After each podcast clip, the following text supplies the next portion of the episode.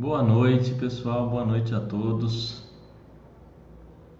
Começando o nosso chat na segunda-feira, 7 de dezembro de 2020. Chat aí sobre finanças pessoais, chat sobre renda fixa, renda variável, enfim. Um chat bem geral. Hoje, né, a gente trazendo a sequência do nosso da nossa série de vídeos aí que eu falo sobre o meu livro Adeus Previdência e sobre pontos abordados nele. Hoje eu vou abordar os principais erros dos investidores e das pessoas nas finanças. É, vai ser legal porque eu trouxe só os principais mesmo e eu quero que você é, fale do. Quero que vocês falem dos erros que vocês veem ou dos erros que vocês cometeram, vocês tragam esses pontos para a gente, para a gente discutir aqui também, não ficar só nesses erros que eu vou passar aqui, que eu vou mostrar, esses erros que eu acho que acontecem muito e que a gente bate muito na tecla aqui na Baster, porque são erros que te impedem de construir patrimônio, que te impedem às vezes de ter uma vida financeira mais tranquila. São pontos que a gente vai debater aqui, mas eu quero também ouvir o ponto de vocês, o que, que vocês já viram ou já fizeram, principalmente de errado, porque a gente aprende muito com erros. Eu sempre falo, a gente aprende muito com erros. Com os erros da gente nem se fala, mas aprender com os erros dos outros é, sem sombra de dúvida, muito mais barato. Então, acho que esse chat está imperdível. Para quem acompanhou os outros chats da série, ele é provavelmente o fechamento. Eu não sei se tem mais algum conteúdo que eu deva trazer dessa série, eu creio que não, eu acho que vai terminar aqui, mas esse ponto não é menos importante do que tudo que a gente falou, porque não basta você saber o que fazer, saber o que fazer é bom, mas saber o que não fazer é mais importante ainda, principalmente no mundo dos investimentos, né? Lembrando que é, já diz o, o Lírio Parisotto e já tantos outros grandes investidores falam que o mercado de capitais premia aquele que faz menos, aquele que não faz demais, aquele que fica mais quieto, mais parado. Quanto mais quieto você fica, mais você tende a ser beneficiado no mercado de capitais. Isso é um fato é, tem N estudos aqui na Baster, N demonstrações sobre isso. O Tiago já fez vários chats sobre o assunto, muito interessantes por sinal. Então, no mercado de capitais, saber quando não agir e o que não fazer é tão importante ou mais do que saber o que fazer. E é isso que a gente vai é, falar hoje com vocês. Eu gosto de esperar aqueles primeiros 9, 10 minutos para que o pessoal vá chegando, vá se ambientando para a gente não ficar é, depois voltando, tendo que voltar nos assuntos. Então, nesse tempo, se vocês quiserem colocar alguma pergunta, é, se quiserem deixar também de alguma coisa que vocês fizeram de errado, vai ser bem legal. Boa noite, Gui Souza. Boa noite, professor Samuel. Boa noite, José Valtinho. Souza falando, vou começar COI imóvel na planta financiada em grupo com outros quatro colegas. Pois é, eu, eu nem falei desse erro do, do, do imóvel na, na planta, né? É, e principalmente do imóvel coletivo, que é uma coisa que, meu Deus, né? o imóvel coletivo é algo que eu não, não vejo como funcionar, como isso pode funcionar. Deve funcionar para alguém, como o diz, né? o exemplo de exceção lá, funciona para um ou para outro, que não significa que é uma coisa boa. Mas esse negócio de imóvel coletivo é um um perigo, né? Eu vejo esses acordos. Quando é herança, né? Parem para pensar. Quando morre alguém da família e tem que dividir entre os irmãos o imóvel, normalmente dá briga, dá confusão, dá problema com pessoas que cresceram juntas, que viveram a vida inteira juntas. Imagina um imóvel entre pessoas que não, não são tão próximas assim. É, é para mim é uma, uma loucura. Eu não consigo me imaginar comprando um imóvel em sociedade com alguém. Acho que no máximo vocês podem imaginar comprando um imóvel será em sociedade com a esposa ou com o marido, mas no máximo, do máximo, assim, no limite, né? ou com um filho, se for filho único ainda, senão nem assim. Então é a gente tem que ter ter essa sensibilidade para não, não se meter em rolo, né? E eu conheço muita gente já que mexeu com isso. Né? Já fui até convidado para essas coisas, mas passo longe Vamos ver aí o que, que vocês estão falando.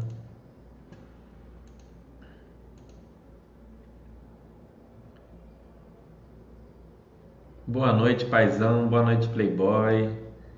Boa noite, sexta-feira. Saudações atleticanas. Sexta-feira sempre adiantada aqui, as segundas conosco. Boa noite, Lorde da Moeda. Boa noite, Dustin. Não foi um imóvel, foram três. Por sorte consegui vender todos e um deles depois de passar um ano pagando condomínio. Ah, mas se você conseguiu vender, é, não tá ruim. Ainda que você tenha gasto alguma coisa com condomínio, você adquiriu experiência, Gui Souza, e não teve um prejuízo tão, tão grande assim. Né? Mas eu conheço gente que está nessa, mais de uma pessoa. Tem uma pessoa que eu conheço que está construindo um imóvel em sociedade e não é para venda, é para uso de um grupo. Aí me contou isso, né? Eu utilizei aquela velha estratégia do site, hum, né? Porque não consigo ver uma coisa dessas funcionando. Deve funcionar para alguém. Não estou dizendo que nunca funcione tal. Para alguma pessoa no mundo deve funcionar, mas para mim é muito difícil imaginar isso funcionando. As pessoas comprando imóvel é, para uso em, em grupo ou até para venda já é complicado se não for via fundo imobiliário, quem dirá para uso. Né? Vamos ver aqui o que mais vocês têm para para dizer aqui. Estou terminando de organizar aqui a apresentação. Hum, vamos lá. Acabei de ler o livro ontem e recomendo demais. Muito obrigado, Dustin. Que bom que você gostou. É, qual dos dois você leu? Você leu o Adeus Previdência, né? Fico feliz que tenha gostado. Vou atualizar o livro. Agora a gente está chegando em dezembro. Eu vou começar a atualizar para que em janeiro o livro saia aí com, com várias atualizações, com muito conteúdo aí a mais do que o que a gente do que o que a gente fez aí além no, no de fundos imobiliários também eu quero ver se eu incluo um, um capítulo só sobre essa crise do Covid, mas tem que esperar passar toda a situação de Covid para você você escrever uma, sobre uma coisa enquanto ela está acontecendo, eu não acho tão legal. Mas eu vou fazer a atualização dos livros. E aí você que já, você que comprou pela Amazon, você tem atualização gratuita, não precisa comprar o livro de novo, não precisa pagar nada mais. Você que é assinante Basta.com tem acesso ao livro gratuitamente vai receber a informação que o livro foi atualizado, pode pegar aqui também sem nenhum custo. Então vocês aí que já leram não, não saem prejudicados, né? Toda vez sai atualização, igual aqueles livros jurídicos, né? Cada seis meses sai uma, uma lei nova nesse país, atualiza o livro e você perdeu e tudo. Não. Os livros nossos aqui são atualizados, a pessoa que comprou tem essas atualizações sem um custo a mais. É sexta-feira falando que aqui em BH tem muito dessas construções coletivas direto, né? Na, na região da Savassi você vê ali uns, uns, anúncios. Eu via muito ali na época da Copa do Mundo, né? Tinha na, na Avenida Antônio Carlos, próximo ao Mineirão, falando que a região do Mineirão ia valorizar, uma coisa de louco, né? Realmente aqui em Belo Horizonte tem muito desse costume. Eu conheço pessoas que, que construtores que trabalham com isso aqui mas eu não gosto, né? Como, como diria o Baster, eu vejo e já atravesso a rua. Eu passo longe disso. Eu acho que não nada de bom tende a sair desse tipo de investimento, não. Além de tudo, esse tipo de investimento não é bem, não é regulado pela CVM. Isso é uma coisa importante, um ponto a ser analisado em qualquer investimento que vocês vão fazer, ver se aquilo tem algum tipo de registro na CVM. Né? Os nossos investimentos tradicionais que a gente discute aqui, todos têm não, não há dúvida, né? Mas às vezes essas coisas esquisitas, não, vocês não deveriam nem passar perto, mas se resolver passar, -se, verifiquem se tem algum registro.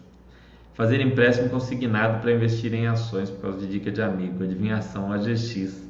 Ainda bem que o médio bateu investir antes de cair. O medo bateu investir e saiu antes de cair. Ah, bom, Playboy, o, é, o caso da OGX, eu tenho uma pequena coleção de reportagens da época, de pessoas que pegaram empréstimo, é, de pessoas que venderam o imóvel da família, o único imóvel da família, investiram tudo em OGX, é, investiram o imóvel do familiar, que não é nem dele, fez o familiar vender o imóvel e dar o dinheiro para ele investir em OGX. Então eu vi muitos casos, houveram, né? Houve muitos casos assim. A gente viu muitos casos a mídia noticiou uma parte, mas óbvio, muita gente não, não contou isso para ninguém, ficou com vergonha, não, não quis dar entrevista, enfim, não, não trouxe isso à tona. Na época tinha uma associação de investidores da OGX que fez passeatas e tudo mais, e aí surgiram muitas dessas histórias. Era algo comum, você não foi o único, e muitos não, não ficaram com medo e saíram, pelo contrário, né? tiveram aquela ganância de achar que não, que vai, vai dar muito certo e tal, começaram a colocar dinheiro que não tem. É, isso a gente vai falar disso, mas pessoal, uma coisa a não fazer: nunca invistam com dinheiro emprestado, nunca invistam com dívida. Tá? Investir com dívida é nadar com uma âncora amarrada no pé. Né? Investir com dívida é você querer nadar ali com uma âncora daquelas de navio no pé. Você pode bater muito o seu braço com muita força, mas você vai seguir afundando, afundando, afundando, até que você vai morrer afogado. Então, pegar empréstimo para investir é uma ideia péssima, muito ruim, muito ruim.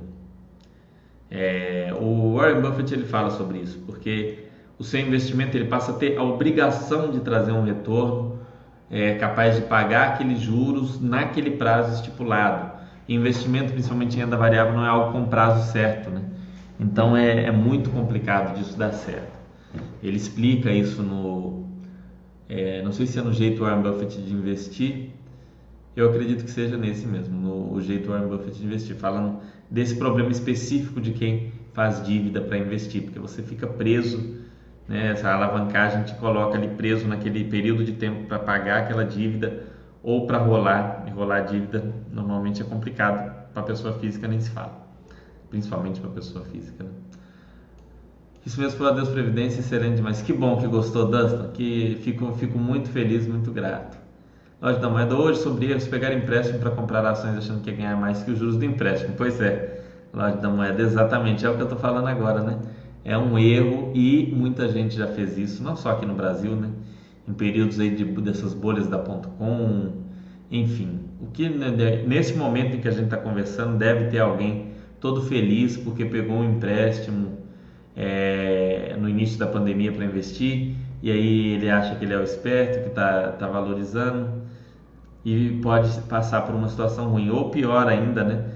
Viu a bolsa no topo, pegou um empréstimo, investiu, aí veio a pandemia, o cara entrou em desespero, está devendo até hoje não tem nada. Com certeza tem muita gente nessa situação. E a gente está aqui para falar desses erros para que você que está aí assistindo não cometa, né? É, saber desses erros ajuda. De Souza falando que se não fosse a Basta, ele entraria em outras furadas como essa do imóvel coletivo. A Baster.com me tirou de muitas furadas também. Eu, felizmente, vim para cá logo que eu comecei a investir, a, a fazer estudos e tal, mas com certeza eu também teria caído em algumas coisas. Eu sempre fui desconfiado, né? E quando eu cheguei aqui eu virei 10 vezes mais desconfiado. Eu quase fiz a bobagem de investir em imóvel com um amigo, Alexandre falando. Cheguei a propor a ele, mas não chegamos a pôr em prática. Ainda bem, hein, Alexandre? Nossa, por... corria o risco de perder o imóvel e o amigo, né? Ou o dinheiro e o amigo, não tem imóvel nenhum. Outro furado foi investir com dívidas e sem reserva de emergência. Pois é, é reserva de emergência e quitação de dívidas são os dois primeiros pontos. Outro dia me perguntaram, né? O que, que a pessoa deve fazer quando ela ganha na loteria? Qual é o primeiro ponto que ela deve, né? O que, que ela deve fazer e tal? Nossa, ganhei na loteria, recebi o dinheiro, o que, que eu faço? Sempre, número um, montar reserva de emergência. Não importa é, qual é a, sua condição, não importa é, se você ganhou 100 milhões, se você ganhou 1 milhão, se você ganhou 500 mil, não importa. O primeiro ponto é sempre montar reserva de emergência. Se você tá, se você não tem essa reserva, né? Ah, já tenho a reserva montada para 12 meses, mais do que tranquilo, aí ok. Segundo ponto, sempre receber um dinheiro, seja herança, indenização, é, loterias, o que for. Montou a reserva de emergência, quita todas as dívidas, todas as dívidas que você tem, todas. Quitou todas as dívidas e montou a reserva de emergência, aí é que você vai avaliar de investir, de comprar um imóvel, de fazer outras coisas. Primeira coisa, reserva de emergência e em seguida quitação das suas dívidas, ok? Eu vou entrar acho aqui agora na no, no, na apresentação aqui, pessoal. É... Vamos ver aqui. Sexta-feira falando que esse fim de semana estava eu no Facebook e me aparece um anúncio para investir em mogno africano. Senti uma pontada na barriga. Investir em mogno africano. Faço ideia do que seja isso, né? Mas enfim. É muito cuidado, pessoal. Nossa, e que tem gente que cai né, nessas armadilhas de investimento? Não é uma nem outra pessoa, não é muito comum, é muito comum. Paizão falando o que você acha da reserva de oportunidade? Eu acho que ela é muito interessante, sim. É, a minha é pequena, no futuro eu pretendo aumentar. Ah, reserva de oportunidade, achei que você está falando reserva de valor. Não, reserva de oportunidade eu não acho interessante, não. Reserva de oportunidade, ela faz você presumir que você é capaz de saber o momento que no, no futuro a bolsa vai estar muito abaixo do que está hoje, que vai ter uma crise muito profunda, e isso você não tem como saber, né? Por mais que você queira. Talvez o ponto de hoje você fala, nossa, hoje a bolsa está muito, muito em alta, vai ter um momento que ela vai cair, eu vou entrar investindo aí comprando. Mas talvez nos próximos 60 anos, hoje seja a mínima dos próximos 60 anos, hoje, dia 7 de dezembro. Então eu não acredito na reserva de oportunidade. Aí você deixou de investir seu dinheiro seu dinheiro poderia estar lá valorizando, gerando frutos, né? Crescendo, trabalhando e não está porque você está deixando ele ali para quando surgir uma oportunidade. E essa oportunidade pode não surgir ou pode demorar muito para surgir. E aí quando surgir, ainda que você aproveita, mas o que você deixou de ganhar naquele período, deixou de, de deixar aquele dinheiro alocado, investido ali rendendo, é, o que você vai ganhar de uma vez naquela oportunidade não vai compensar. Então eu não gosto de reserva de oportunidade, eu não uso é, reserva de oportunidade. Acho que funciona para muito pouca gente. O próprio André, André Barsi, ele faz os chats aqui de fundos imobiliários aos sábados, para quem não vê, são chats muito bons. E ele falou que nessa crise ele conhecia muita gente com reserva de oportunidade. E aí veio a crise, né? veio aquele baque, o fechamento dos shoppings, os fundos imobiliários despencando, e aí chegou na hora do vamos ver, a pessoa não teve coragem de usar a reserva de oportunidade. Então também tem esse fator psicológico de conseguir realmente usar a reserva de oportunidade. Não é para qualquer um.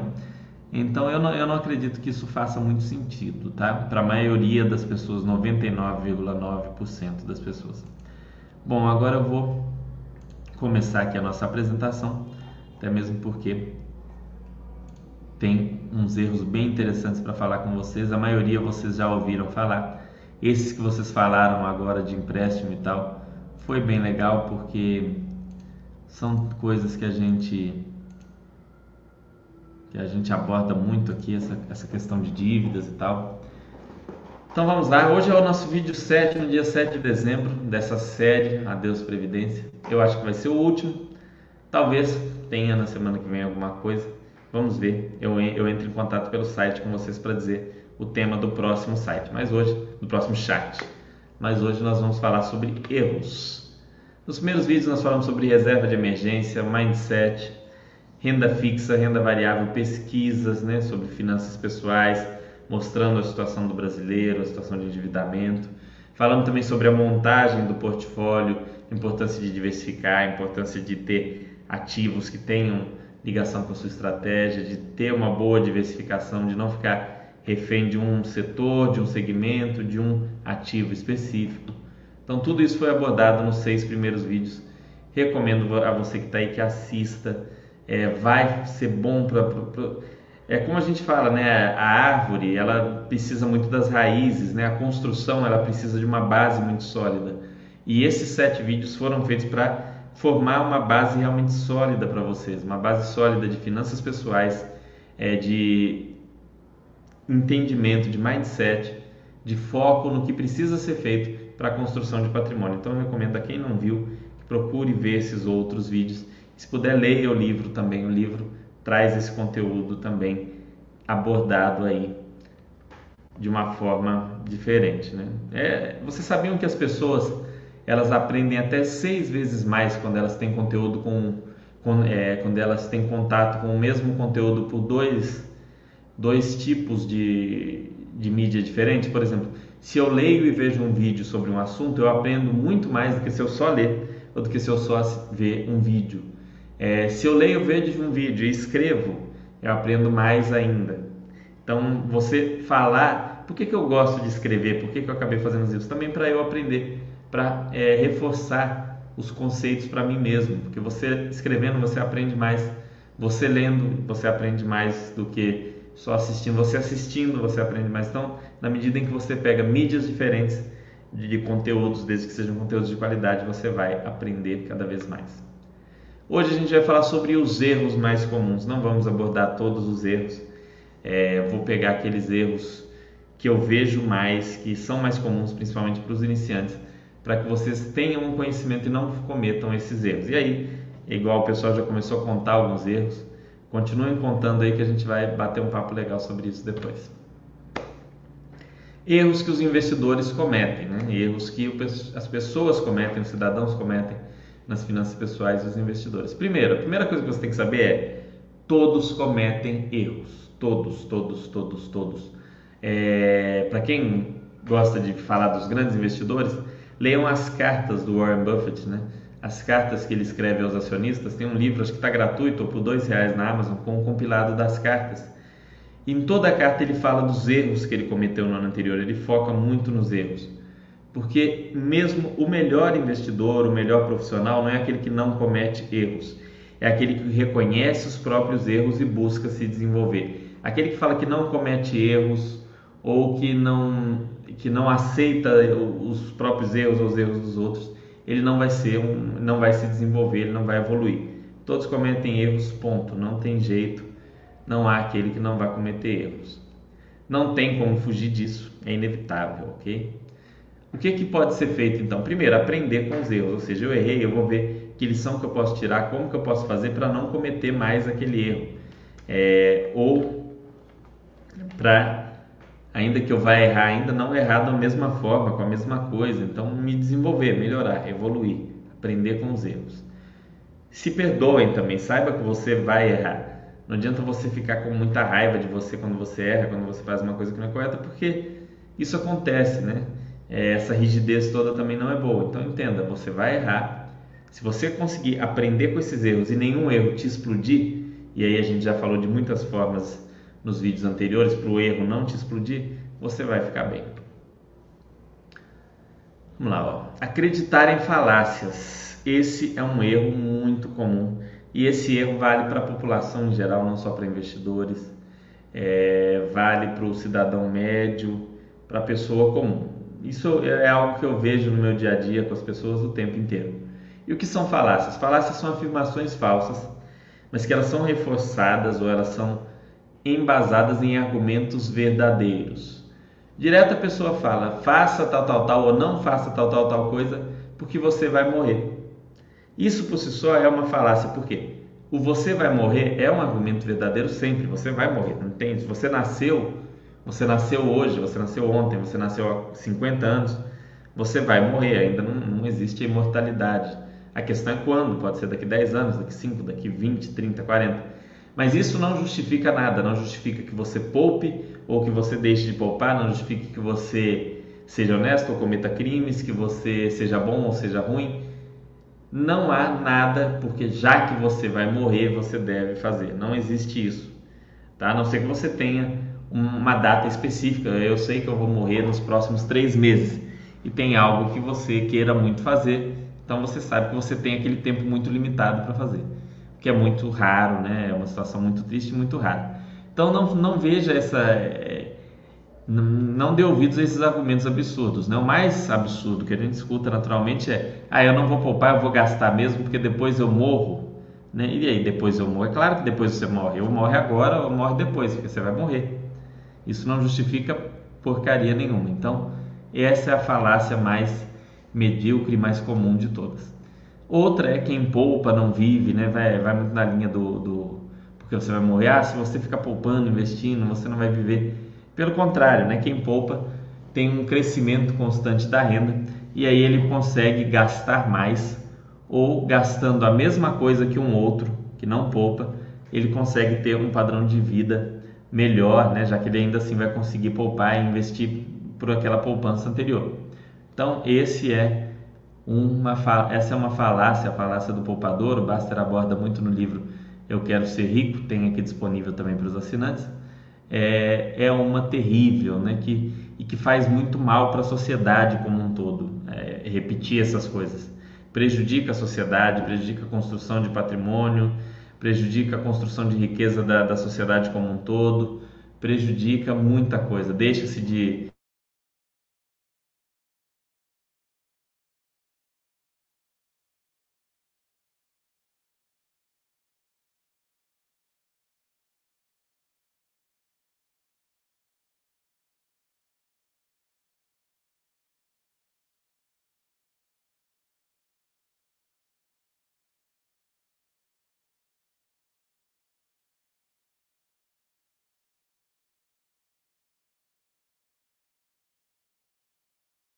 poupar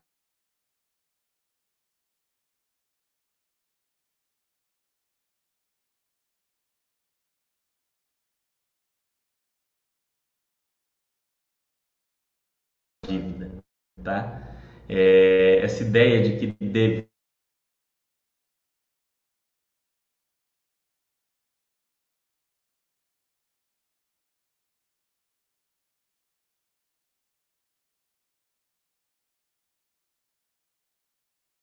foi na época dos nossos avós, lá nos anos 60, anos 50, anos 40, aquela época era muito restrito o crédito, então as pessoas cresciam por conta própria. Hoje, as pessoas têm essa visão de, ah, não, eu vou pegar um empréstimo, vou fazer, vai acontecer, e infelizmente não é assim que funciona. Então, evitem ao máximo dívidas, fujam de dívida como o diabo foge da cruz. É, tem várias outras aqui, a gente podia passar um dia falando disso, mas se quiserem Peguem lá o meu livro, Adeus Previdência, tem um capítulo só sobre isso. Fazer dívidas, né? Outro erro comum e é o que a gente discutiu aqui logo no início. Citaram um exemplo de pegar empréstimo para investir em ações, para investir em outros tantos tantas coisas que surgem aí. É, o que não faz nenhum sentido, né? Você toma um dinheiro emprestado, você aumenta o seu risco de maneira geral porque você tem ali um risco de crédito, um risco de não conseguir pagar e não conseguindo pagar os juros vão fazer aquela dívida aumentar exponencialmente e a sua vida ir afundando. Então, tomar dinheiro emprestado aumenta o seu risco na vida, tá? Não há benefício com dívida que não possa ser alcançado de maneira mais responsável e segura para uma pessoa física, entendeu? Então, ah, mas se eu fizer a dívida, eu vou construir a minha casa. Mas se você não fizer a dívida, você vai também construir essa casa com a vantagem de que você vai pagar muito menos do que se você tivesse feito a dívida e construiu, ficou em paz, não tem mais nenhuma dor de cabeça. Pessoa jurídica é outro papo, empresas, empresas da bolsa, grandes empresas, é outro assunto. Aqui a gente está falando eu, você, você que está me assistindo aí, pessoa física, né? o ser humano comum, a pessoa. Para essas pessoas não há benefício que vale a pena em fazer dívidas. Pagar juros e investir é como querer nadar com uma âncora amarrada aos pés. Como eu falei aí, sempre que você está ali endividado, pagando dívidas e falar, ah, vou investir, mesmo estando com dívida, o, a probabilidade do investimento conseguir trazer um retorno satisfatório é perto de zero, porque para o investimento ter que trazer um retorno que pague o principal, pague os juros e ainda te remunere é muito complicado. Então, se você tem dívida, não invista. É o que eu falei da regra lá. Ganhou na loteria, recebeu herança, recebeu indenização, recebeu é, ação na justiça. Primeiro, reserva de emergência. Segundo, quita dívidas. Depois, vai olhar de investir, de comprar casa, de fazer seja lá o que for. Seguir indicações, outro erro muito comum, muito comum, né? É seguir indicações sem nenhum critério. Primeiro que você se torna refém daquele analista, tá? Se aquele analista morrer amanhã, o que, que você vai fazer? Como é que você vai dar sequência? Você vai se complicar, você vai ter que contratar um outro, vai ter que ver como é que vai fazer. Está seguindo a indicação de youtuber. Ah, mas é CNPI, não importa se é CNPI, CNPq, CNPJ, CNP o quê? Não é para seguir a indicação cegamente. Aqui na Basta.com a gente traz o conteúdo justamente para você estudar você mesmo fazer as suas escolhas e não ser refém de ninguém, nem da própria Baster.com. Você não vira refém da, da, do site porque você cria a capacidade analítica, a capacidade de avaliar. Então, isso é muito importante. Outra coisa, você seguiu a indicação, você não tem aquela confiança no investimento que você fez, porque você não sabe muito bem por que você investiu naquilo. Então, a hora que dá um problema, você fica muito inseguro, com muito medo com qualquer probleminha. Você vai ter uma tendência a querer vender, a querer pular fora, a querer sair. E aí você pode cometer erros e perder aí de ter um retorno mais interessante, porque você vai ficar inseguro com qualquer revés que ocorrer com aquele ativo. Qual que é a solução para isso? Saiba por que você está fazendo o que você faz, saiba por que você investe no que você investe. Estude, veja os conteúdos aqui do site para que você, ao investir numa ação, saiba por que você está investindo naquela ação, por que você resolveu se tornar sócio daquela empresa. Tá? Saiba por quê, ao invés de simplesmente seguir uma indicação de alguém. Outro erro, vender ativos sem nenhum motivo. Esse é um erro que o Baster toca muito na tecla. Tem um monte de, de artigos né, americanos aqui e alguns até brasileiros peguem aí nos, nos, últimos, na área de ações aqui do site, os últimos posts tem alguns sobre o assunto. Então tem um, um aqui que mostrou a carteira dele como era em 2009 e ele falou se não tivesse vendido nada ia ter tido um retorno até bem interessante mesmo tendo um monte de ações que a gente considera hoje em dia lixo.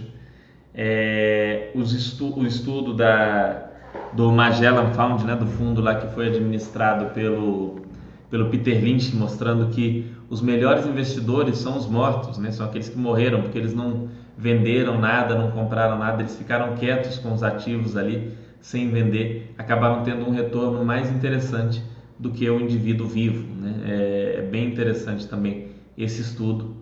É, como é que é? Dead Investors. Né? Tem aqui, procura aqui na Basta porque também tem sobre isso. Então, é, normalmente a bolsa vai premiar aquele indivíduo que ficar mais quieto, mais parado. Né? Tem a notícia da. A gente sempre fala, ah, quem que comprou a Magazine Luiza no início e ficou com ela até agora? Aí tem uma reportagem também sobre uma senhora que comprou a Magazine Luiza no IPO e, e ficou com, com as ações até os dias de hoje, a, a situação dela e é muito interessante. Então, para comprar, você tem que, igual eu falei, conhecer o ativo, entender, analisar e tomar a decisão. Você tem que pensar, fala assim, você tem que fazer um estudo, né? É, ok para bom para você decidir comprar. Para vender, aí tem que ser muito, mais, muito mais pensado mesmo para vender. Você não deve vender se não tiver uma certeza muito grande. Hoje em dia, para eu vender é, uma ação é a coisa mais difícil do mundo. Tem que ser é, uma situação de, de falcatrua ou uma situação extrema onde eu acho que a empresa realmente vai vai quebrar ou que a empresa não, não tem jeito. É muito difícil acontecer, é muito improvável. Cada dia mais eu sou do, do partido aí que, que cresce cada vez mais aqui no site de não vender os ativos, evitar ao máximo vender os ativos. Indicar investimentos. Uma coisa que você não deve fazer jamais é indicar investimentos para ninguém. Não indique para ninguém investir na bolsa, seja em ações, seja em fundos imobiliários. Não indique para o indivíduo investir, até porque você não sabe por completo da situação do indivíduo. Não, não dê palpite na vida dele, mas definitivamente não indique investimentos. Quer indicar alguma coisa? Indica o site para estudos, que ele vem aqui, ele lê o roteiro do iniciante, ele tem uma, uma base aí ele decide por conta própria. Se ele resolver investir e fizer besteira, o problema é dele. Agora, se você indicar, se você falar invista, tal, eu invisto na ação tal, e o cara investir e perder dinheiro, ele vai te culpar pelo resto da vida. Então, não faça indicação. Não invista dinheiro dos outros. Esse eu coloquei até o band-aid aqui, porque investir dinheiro dos outros é algo que vai te machucar e vai provavelmente machucar a outra pessoa. Isso aqui é uma coisa que já me pediram, não foi uma, não foi duas, não foi cinco vezes. Eu sempre recuso porque eu sei que isso é um tremendo fumo é um problema muito sério, é algo que não dá certo, não funciona. Então não invista dinheiro dos outros, só invista o dinheiro se for seu. Ok? Não pegue dinheiro de ninguém para investir em nenhuma hipótese, isso é muito sério. Renda fixa. Vamos lá. É, alguns erros que as pessoas, ó, alguns erros que as pessoas cometem é, com ativos de renda fixa. Primeiro, comprar ativos que não têm a ver com seus objetivos. Então, ah, o meu objetivo é comprar um carro daqui dois anos. Aí eu compro o título com vencimento em 2045. Tá, tá equivocado, tá bastante equivocado. É, liquidez, ah, eu tenho, eu preciso fazer um, um pagamento, uma compra daqui um mês. Aí investe em LCI, que a liquidez é 90 dias. Tá errado também, tá? É... Compra ativos com um risco muito desproporcional ao retorno, começa a investir em debenture, sendo que é uma pessoa que tem uma carteira pequenininha, que começou a investir agora e está lá debenture de uma empresa em situação mais complicada dentro da carteira do investidor iniciante. Risco desproporcional também é um erro muito comum. Começa a colocar na, numa, em vez de ficar com as coisas mais simples, é, caderneta de poupança, tesouro direto, tesouro IPCA, tesouro Selic para um prazo menor, não vai lá e começa a investir em ativos de risco na renda fixa. Isso também é um erro muito comum. E, e tão grave quanto não é quanto comprar os ativos que não faz sentido é não comprar aqueles que fazem sentido. Então, o cara quer construir um patrimônio para aposentadoria, mas ele não compra títulos com vencimento longo, ele só compra títulos que vão vencer agora, nesse ano, ano que vem, nos próximos dois, três anos. Ou ele, ele tem o objetivo de comprar uma casa daqui a 10 anos, mas ele não tem nenhum título que tem essa, essa vocação de, de, de poder se transformar no imóvel, de poder é, vencer ali naquele período para ele comprar a casa dele. Então, são erros tanto para um lado quanto para o outro, comprar ativos que não tem a ver com, não comprar os ativos que fazem sentido, a sua carteira de renda fixa vai virando uma carteira esquisita, né? que não vai te atender, não vai resolver, te ajudar na construção do seu patrimônio. Renda variável. Aqui, renda variável, eu coloquei três erros mas daria para fazer um, uns dois chats só sobre erros em renda variável, tá?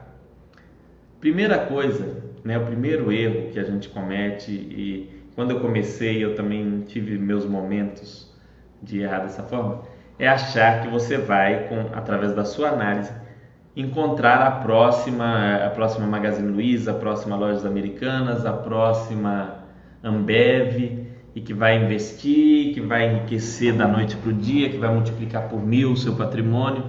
Esse é um erro muito comum, infelizmente as pessoas erram muito, é, isso daí fazem muito essa besteira.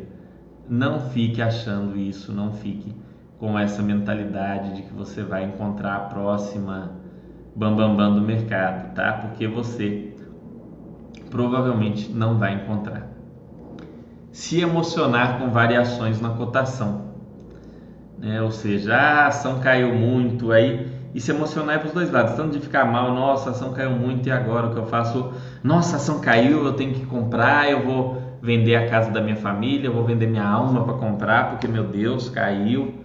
Se emocionar demais, ficar muito alterado com as variações na cotação das ações ou dos fundos de investimento imobiliário.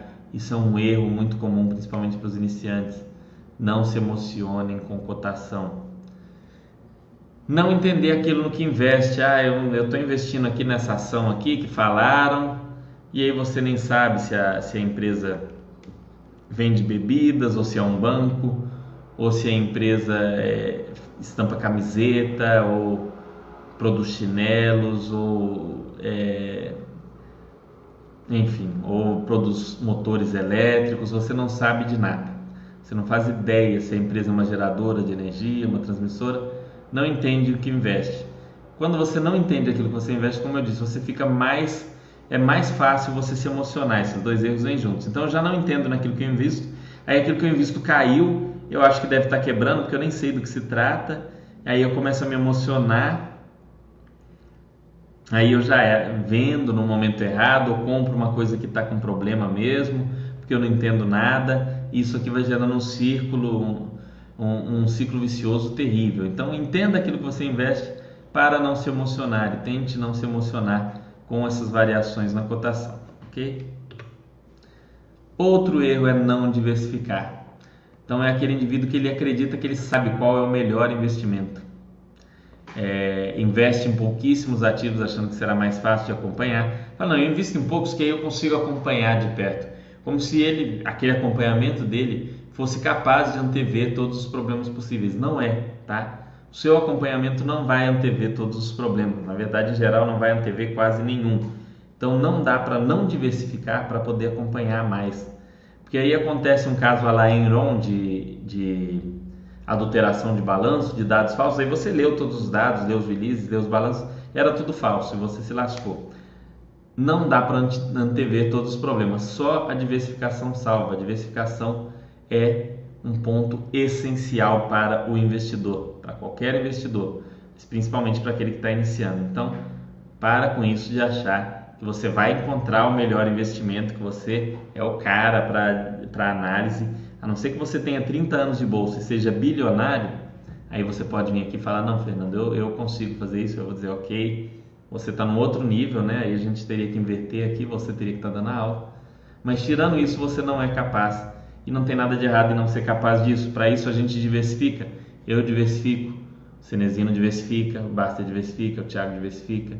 Todos, todo mundo aqui do site diversifica, porque a gente sabe que a nossa análise é falha, que a gente vai deixar alguma coisinha passar em uma outra empresa, porque isso é natural. Então a gente precisa diversificar. E não fique com aquele medo de, ah, eu tenho medo de pulverizar, porque aí eu vou ter um monte de ações aí ainda que uma valorize muito, mas não vai adiantar porque ela representa pouco. Esqueça isso. Esqueça esse negócio de grande tacada.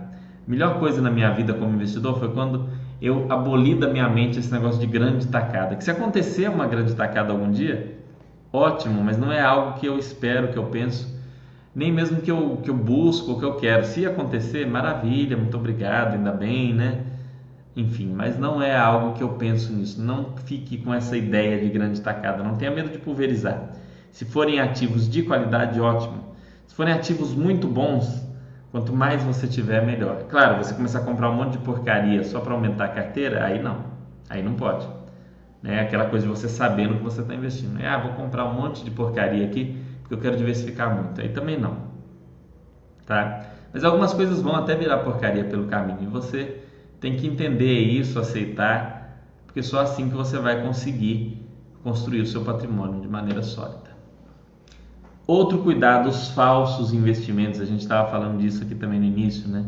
O COI, aquele, aquele operação estruturada, que é um negócio muito esquisito, não vou nem entrar muito em detalhes, mas é um misto de renda fixa com renda variável, com aposta, né, com loteria, é, tudo em um. Eu, abomino isso daqui. É, é, é, é, a renda variável com retorno limitado, algo que para mim não, não interessaria em nenhuma hipótese. Títulos de capitalização, vocês já devem saber que isso não é investimento, isso é uma forma literalmente de loteria, é regulado inclusive né, por, por questões de loteria. Então você concorre a prêmios e tudo mais e guarda um dinheiro ali que não vai render nada no final você vai ter uma pequena perda ali da inflação ou até um pouco mais de perda. Então, é, o título de capitalização não é um investimento, ele não traz nenhum retorno. Cota em hotel, pelo amor de Deus, nem preciso dizer, né? O tanto que é absurdo é, a cota em hotel. Quer investir em hotel? Tem fundos de investimento imobiliário especializados nisso. É, fundos de investimento imobiliário especializados, inclusive, em cotas né, de, de, de hotéis e tudo mais. Você pode investir via FI em imóvel residencial, em hotel, em laje corporativa, em, é, em imóveis logísticos, em é, shopping centers, em lojas comerciais, em agências bancárias, enfim. Os fundos imobiliários permitem a vocês investirem em muitos tipos de imóvel. É o caminho que eu acho que faz mais sentido Cota de hotel, acho que não é uma ideia muito legal. E tem muitos outros falsos investimentos, como esquemas de pirâmide, é, coisas ligadas à, à, importação, investimentos na China, igual falou que Mogno na África, isso eu nunca tinha ouvido falar, mas o que não falta são falsos investimentos. Então, muito cuidado. Empréstimo para pessoas físicas, você emprestar dinheiro para pessoas físicas que você não conhece. Se não dá certo emprestar dinheiro para o seu cunhado, para sua tia, para sua prima, que você vê a cara da pessoa todo dia, vai funcionar você emprestar para alguém que você nem sabe quem é, que nem vai ter vergonha de não olhar na sua cara, porque nunca vai olhar na sua cara mesmo, então é óbvio que não funciona. Então, emprestar dinheiro para pessoas físicas, enfim, tem mil formas aí de você se lascar aí com falsos investimentos. Outro ponto muito importante, né? É, e aí, esse aqui é o último aqui. Coloquei aqui pequeno, vou até aumentar aqui mas um erro muito comum é o pessoal acreditar que independência financeira é o final do caminho, que construir um patrimônio é, suficiente para arcar com as suas despesas pelo resto da vida é um ponto final. Esse é um erro é, também muito grave, porque não, não é o fim do caminho, é um ponto onde você passa a ter liberdade para fazer as coisas que você acha interessante. Mas não é um ponto para você não fazer nada, né? Não, a ideia não é ter independência financeira, não é ter tranquilidade financeira e passar a viver em estado vegetativo. A ideia é você poder buscar, criar, produzir naquilo que você gosta, naquilo que faz você se sentir bem. Isso é aos poucos, tá? Esqueçam essa ideia de independência financeira como um dia você olhou para sua carteira e ela está num valor que ela pode pagar suas despesas pelo resto da vida, então você não vai mais investir, você não vai mais fazer nada, você vai viver daquilo e ficar de chinelo, jogando videogame, comendo hambúrguer. Não é por aí, tá? Independência financeira é algo conseguido aos poucos. Você pode reduzir o ritmo do seu trabalho, você pode abrir mão de pegar aquele cargo de chefia mais estressante e ter um trabalho mais tranquilo. Você pode aceitar um desafio numa área que é mais do seu interesse, ao invés de ficar naquela área que é mais cômodo, que é mais segura. É aos poucos. Eu vi muitos casos de pessoas que se aposentaram e ficaram deprimidas por não ter uma atividade. Então busquem ter uma atividade.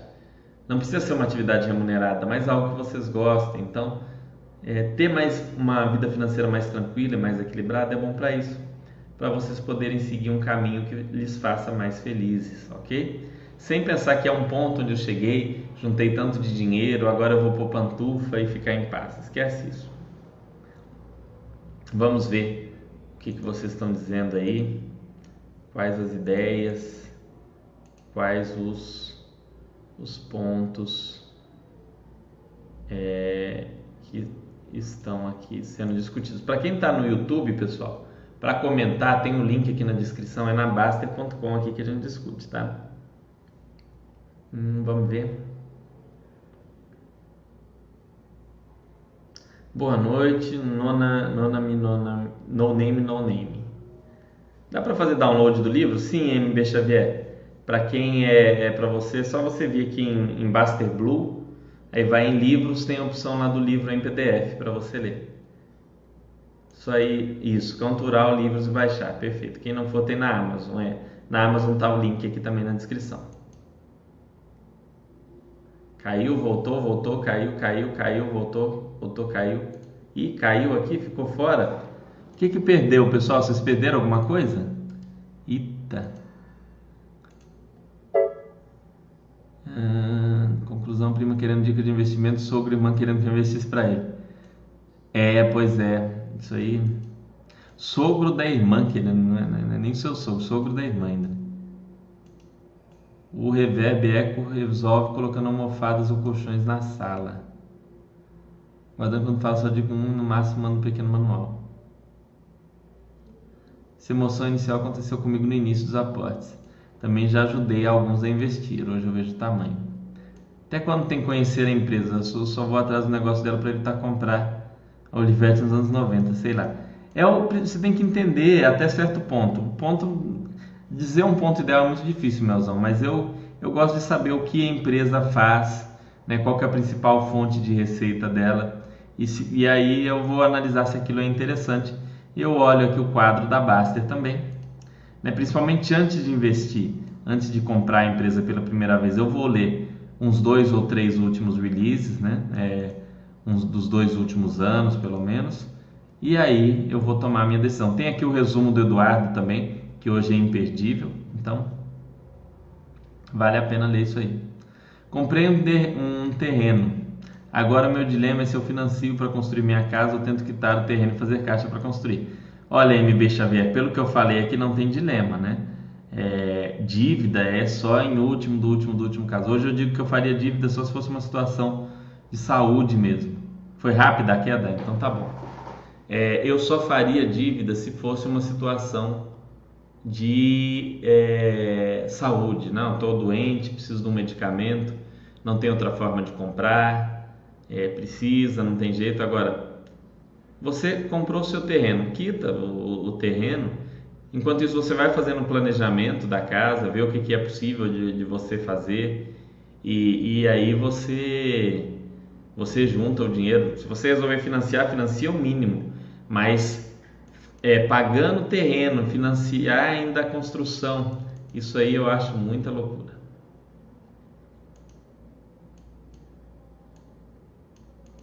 Ó, loja da moeda falando, hoje fui ver uma casa, depois chegando em casa fiz a simulação do financiamento. Grosso modo, eu pagaria três casas e teria uma.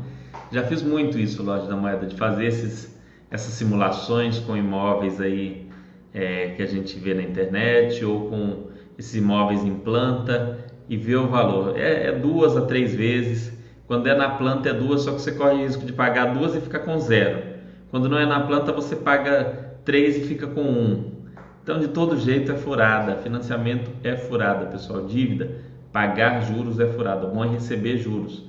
Se pagar juros fosse tão bom, os bancos não estariam lá no negócio de receber, estariam no negócio de pagar, né?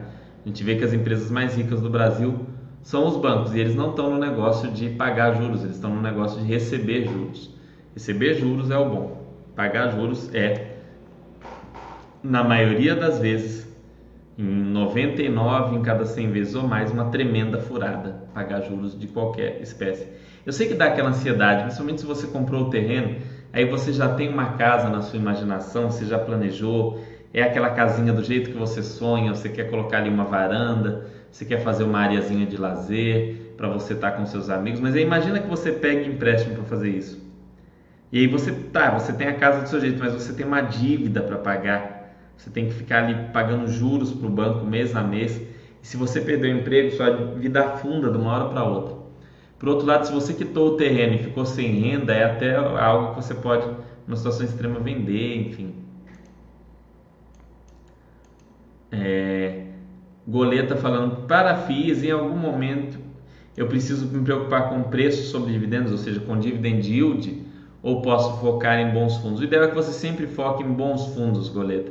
Porque os bons fundos, principalmente os de gestão ativa, eles tendem a melhorar com o tempo, aumentando a diversificação com as emissões, comprando imóveis melhores e até pagando mais é, rendimentos na medida em que os, os aluguéis forem sendo reajustados, na medida em que o mercado imobiliário se aquece.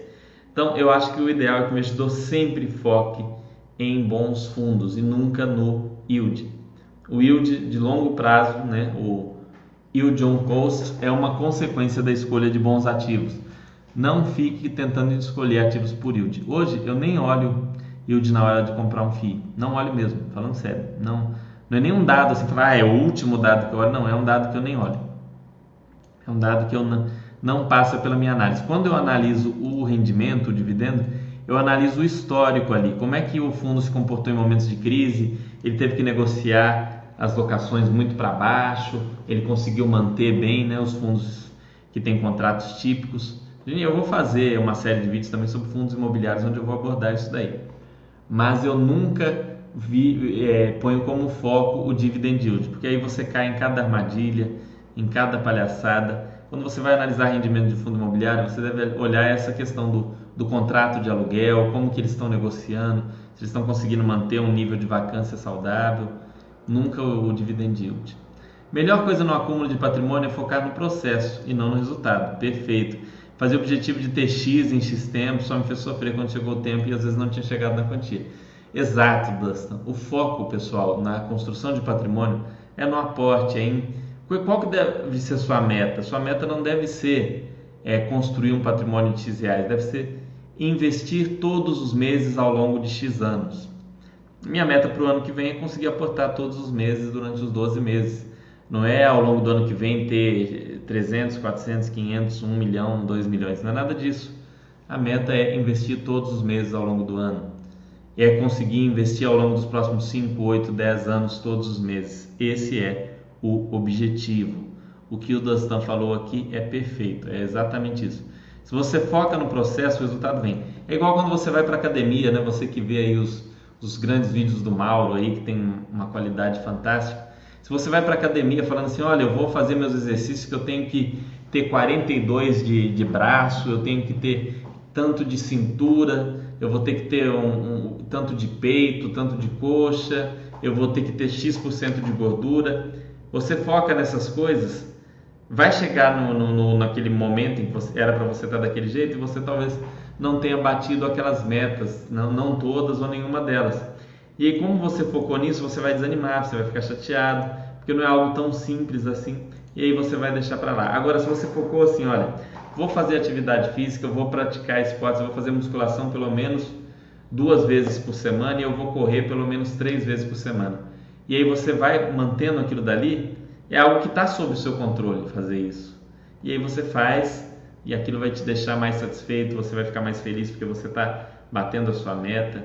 Hoje teve um chat fantástico do Gustavo e do Mauro falando sobre as ferramentas aqui de saúde da Basta que vale a pena usar as ferramentas de esportes para você se cobrar aí nessas metas e aí você vai, ficar, vai, vai conseguir dar sequência. Agora, se a sua meta é que eu tenho que perder 20 centímetros de barriga, e às vezes não vai perder os 20 centímetros de barriga e vai chutar tudo para o alto. Então, foco no processo sempre, foco sempre no processo. Quando focamos no processo, os resultados são mais efetivos.